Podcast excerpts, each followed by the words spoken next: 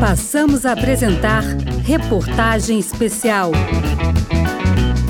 Jornalismo, Cultura e Realidade. Uma produção Rádio Senado.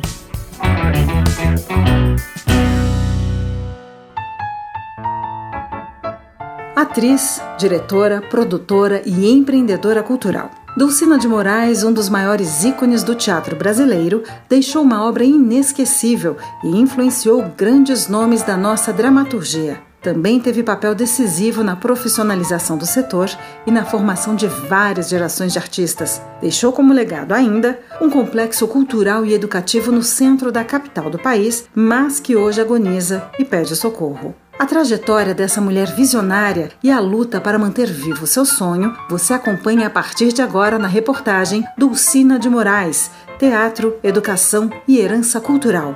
Uma produção Rádio Senado.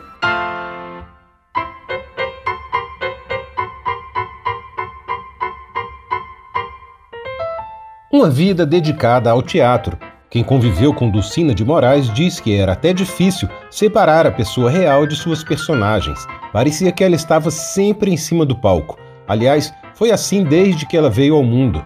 Filha do casal de atores Átila e Conchita de Moraes, Dulcina nasceu em fevereiro de 1908 na cidade de Valença, Rio de Janeiro, e a cineasta Glória Teixeira, diretora do documentário Dulcina, ganhador de quatro prêmios Candango no Festival de Brasília do Cinema Brasileiro de 2019, conta como foi foi uma coisa incrível. A Conchita entrou em trabalho de parto enquanto estava no palco. Chegando no hotel, o hoteleiro recusou, dizendo que o hotel não era hospital. A Condessa de Valença recebe a trupe toda numa casa e a criança nasce ali com a plateia enorme que estavam assistindo né, aquela apresentação e foi para lá seguindo a, a trupe e a plateia já aplaude Dulcina no momento em que ela nasce. Então ela já nasceu como dizia ela mesma num palco. Seria mesmo difícil fugir do destino que parecia traçado. Dulcina sempre esteve sobre o palco. Aos 15 anos, protagoniza a peça Travessuras de Berta, pela Companhia Brasileira de Comédia. Aos 17, entra para a Companhia de Teatro de Leopoldo Frois e se destaca atuando em comédias, dramas, montagens de época e de textos clássicos mundiais. Em 1933, com a peça Amor de Oduvaldo Viana, consagra-se como a grande atriz que era. Ali já estava casada com Odilon Azevedo, o outro grande amor da sua vida secretário pessoal de Dulcina no início dos anos 80 e atual presidente da Fundação Brasileira de Teatro, Gilberto Rios fala sobre essa relação. O Odilon era um do dinheiro, era um cara que organizava tudo, né? E Odilon bancou a companhia dela, que dizia abertamente que era um apaixonado pela diva Dulcina de Moraes, né? Infelizmente eles não puderam ter filhos, né?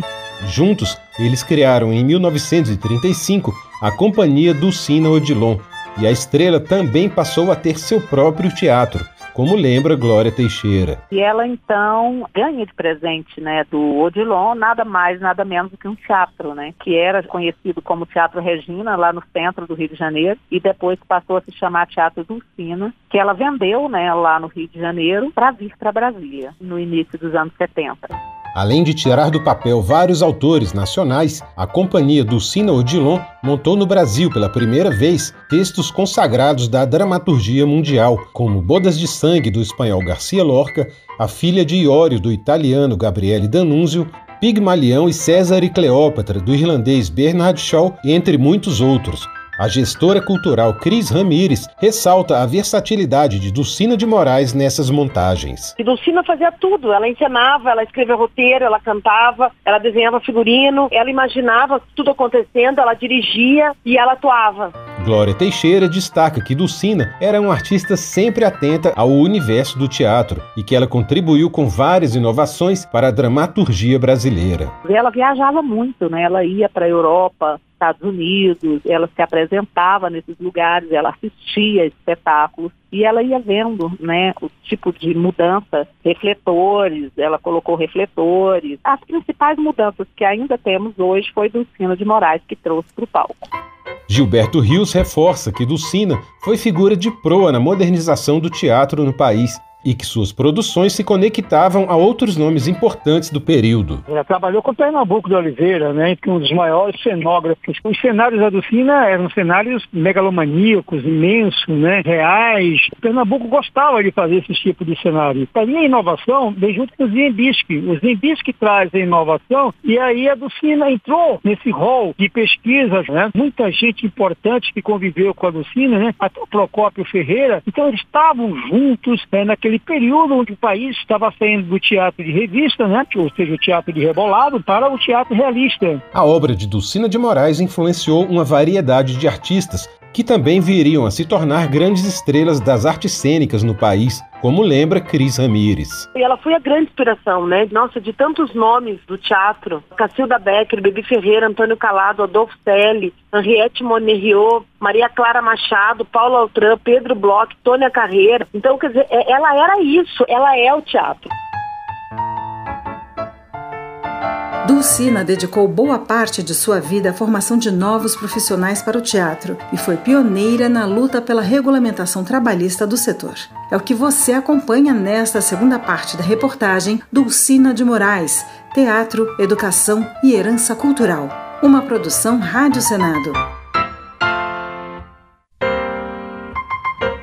Nas décadas de 30 e 40 do século XX, Dulcina já goza do status de grande estrela do nosso teatro. Mas em meio às glórias e ao sucesso, uma situação a incomoda demais. Falta o reconhecimento legal da profissão. Segundo Gilberto Rios, após a sanção da Consolidação das Leis do Trabalho em 1943, ela toma uma atitude radical. O ponto alto da Dulcina, que eu acredito mesmo, foi ter instituído a profissão de ator no país. E poucas pessoas sabem disso. Essa é uma relíquia que a gente guarda na carteira de trabalho de Dulcina. Quando Getúlio Vargas instituiu a FLT, existiam várias profissões, mas não tinha a profissão de ator. A pessoa, né, na época do Ministério do Trabalho no Rio de Janeiro, falou, olha, você precisa escolher uma profissão para poder trabalhar à noite. A Dulcina, mas não tem minha profissão aqui. E aí ela olhou, olhou, tinha lá, prostituta. Ela virou e falou assim, põe na minha carteira. Enquanto essa mulher era empoderada, né? Dentro daquela época, na época de Vargas. A produtora e artista educadora Rita Andrade ressalta que esse incômodo quanto à ausência de regulamentação era compartilhado por Dulcina com os demais colegas da classe artística no Brasil.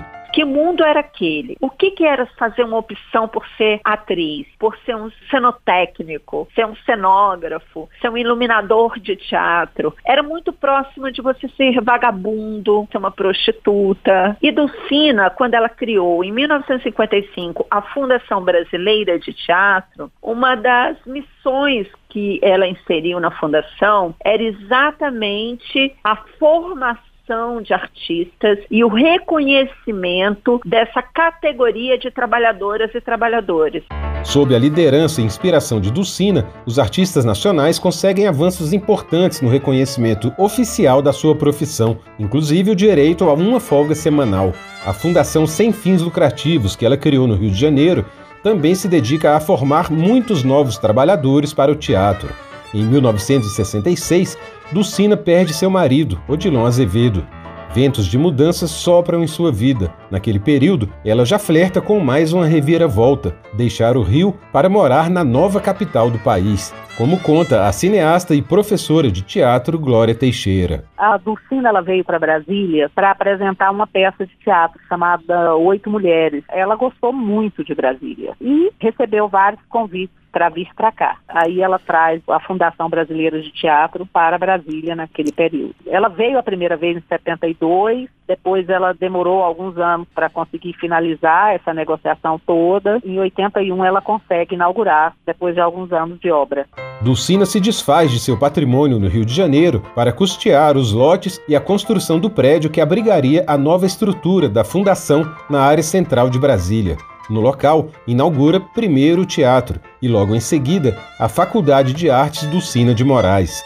Jornalista, ator e diretor, formado na terceira turma da instituição, André Amaro diz que teve o primeiro contato com Dulcina em sua prova específica do vestibular. Foi ali que eu estabeleci um contato com Dulcina de Moraes, esse mito, esse ser enorme, né? Dulcina, como professora, era essa dedicação absurdamente séria ao teatro. Por isso era pontual, por isso ela exigia respeito, silêncio, boa conduta. Por isso ela dizia: o teatro é um templo, então atenção. Integrante de uma das mais importantes companhias de comédia do país, os melhores do mundo, a atriz Adriana Nunes também foi aluna de artes cênicas na Faculdade do Sina, entre o final da década de 80 e o início da de 90. Ela lembra que naquele tempo, já com mais de 80 anos, a estrela ainda estava bem presente no espaço. Eu não cheguei a ter aula com ela, mas frequentei algumas das aulas em que ela era professora, assim, nas apresentações é, que ela estava monitorando, né, assim, como observadora. A gente sabia que ela estava na faculdade pelo, pelo perfume que ficava no elevador, aí todo mundo, a Dulcina tá aí, a Dulcina tá aí. Então, assim, era uma presença na faculdade, a gente via a Dulcina lá, né? Nessa época ainda. Adriana tem outras memórias importantes da faculdade. Diz que decidiu estudar lá quando ainda era adolescente e sua mãe, Valnísia Santos, era aluna de Dulcina. Além disso, a própria companhia Os Melhores do Mundo surgiu a partir de um projeto iniciado na Faculdade Dulcina de Moraes. Foi lá no Dulcina que eu apresentei como prova de direção um sketch chamado As Namoradeiras, de autoria do Lauro Nascimento. Comecei a apresentar pela cidade, vai parar no Jogo de Cena, que é o programa de auditório aqui de Brasília, e o Jogo de Cena resolve produzir esse sketch que nasceu no Dulcina, é a base da Companhia de Comédia dos Melhores do Mundo. Com graves dificuldades para se manter em funcionamento, o complexo cultural e educativo que Dulcina construiu no centro de Brasília pede socorro. É o que você acompanha nesta terceira e última parte da reportagem Dulcina de Moraes, Teatro, Educação e Herança Cultural, uma produção Rádio Senado. Dulcina de Moraes faleceu em agosto de 1996, aos 88 anos e seu nome permanece um dos mais fortes das artes cênicas brasileiras. A Câmara dos Deputados analisa atualmente um projeto de lei da deputada Benedita da Silva, do PT Fluminense, que insere o nome de Dulcina no livro dos heróis e heroínas da pátria, em reconhecimento ao seu legado para o teatro e aos serviços que ela prestou à nação. Mas o complexo Dulcina de Moraes em Brasília, principal legado material que ela deixou, encontra-se em situação de desespero presidente do Conselho de Curadores da Fundação Brasileira de Teatro, Rita Andrade detalha os equipamentos que compõem essa estrutura. O complexo do Sina de Moraes inclui o prédio da faculdade, né, e também onde fica a administração da fundação. Tem uma galeria de artes, um teatro desenhado por Oscar Niemeyer, uma das melhores acústicas do Brasil. Embaixo tem todo um sistema de camarins e diversos laboratórios tem espaços para costura, tem receptivo, tem um foyer, tem um estúdio de gravações, tem um estúdio de rádio também lá embaixo e tem o Teatro Conchita de Moraes, que é um teatro de bolso.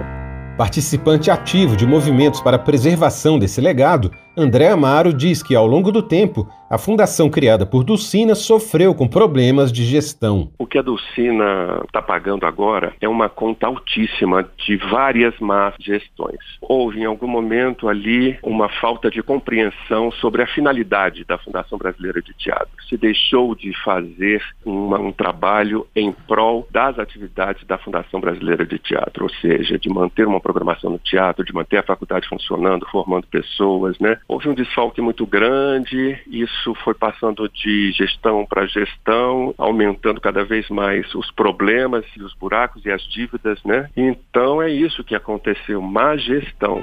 André faz um apelo especial para a conservação do acervo de roupas, fotografias, objetos de cena e outros itens que contam a história de Dulcina e do teatro brasileiro. O mínimo que se pode fazer é olhar para aquele acervo que está escondido ali, no escuro do porão do teatro, e dizer: pelo amor de Deus, tirem isso daí imediatamente e coloquem no lugar decente. Cris Ramires geriu a Fundação Brasileira de Teatro entre 2018 e 2019 e garante que a instituição sem fins lucrativos é plenamente sustentável a partir dos serviços que oferece à sociedade. Segundo ela, A situação atual decorre de falhas anteriores de gestão e de fiscalização. Ela tem interesse público, então ela tem esse título, ela é reconhecida. Por isso que o Ministério Público tem o papel de fiscalizar e acompanhar a gestão. Desde a morte de Dulcina, quando Dulcina adoeceu, houve ali um período né, de posse perpétua de uma família dentro daquela instituição. Eu acho que essa foi uma das maiores falhas de não acompanhar, de fato, a gestão da instituição e a permanência durante 12 anos de uma mesma família, não apresentando prestação de contas, não cumprindo as exigências do Ministério Público, alguém errou. Atual presidente da Fundação, Gilberto Rios diz que a instituição está em busca de parcerias e define a prioridade de sua gestão é, não deixar nada fechar, não deixar o sonho da Dulcina morrer. A Dulcina está precisando de parceiros, viu? Nós estamos precisando de uma parceria muito forte, então a gente precisa muito da sociedade brasileira. E outro detalhe, ela é uma fundação brasileira de teatro, ela não é uma fundação brasiliense de teatro. Então a gente precisa também quebrar a quarta parede e trazer as artes do país inteiro para dentro da instituição. Que esse era o grande sonho da Dulcina, que era justamente interiorizar as artes cênicas. A atriz Adriana Nunes afirma que a situação piorou em razão da pandemia, com a faculdade tendo inclusive a energia cortada por falta de pagamento. É tão importante o que ela fez e essa faculdade de arte e é muito triste você não ter luz e você não conseguir que a luz volte, conseguir que essa dívida de alguma forma seja perdoada, sabe? Por tudo que a gente está passando, por essa pandemia. É muito triste ver isso. Rita Andrade avalia que é preciso uma transformação para adequar a Fundação Brasileira de Teatro aos novos tempos tem que ter uma modernização, tem que se atualizar. Novas gerações estão aí com novas ideias, novos formatos de fazer arte e cultura. Um sonho não pode ser destruído dessa forma. E não só um sonho, mas a responsabilidade social que esse sonho tem também. A fundação, a faculdade tem que fazer essa passagem. Para fazer essa passagem, ela precisa de investimento para que a gente possa de fato colocar ela no patamar que ela tem que ser colocada, que é da Fundação Brasileira de Teatro criado em 1955 por Dulcina de Moraes, no Rio de Janeiro, com todas as pompas do mundo. Você acompanhou a reportagem especial Dulcina de Moraes, Teatro, Educação e Herança Cultural, uma produção Rádio Senado. Reportagem e apresentação Celso Cavalcante, edição Leila Herédia, locução Rita Zumba, trabalhos técnicos Josevaldo Souza. Você pode ouvir a íntegra dessa reportagem no site senado.leg.br/rádio e também nas plataformas de podcast. Você acompanhou Reportagem Especial, uma produção Rádio Senado.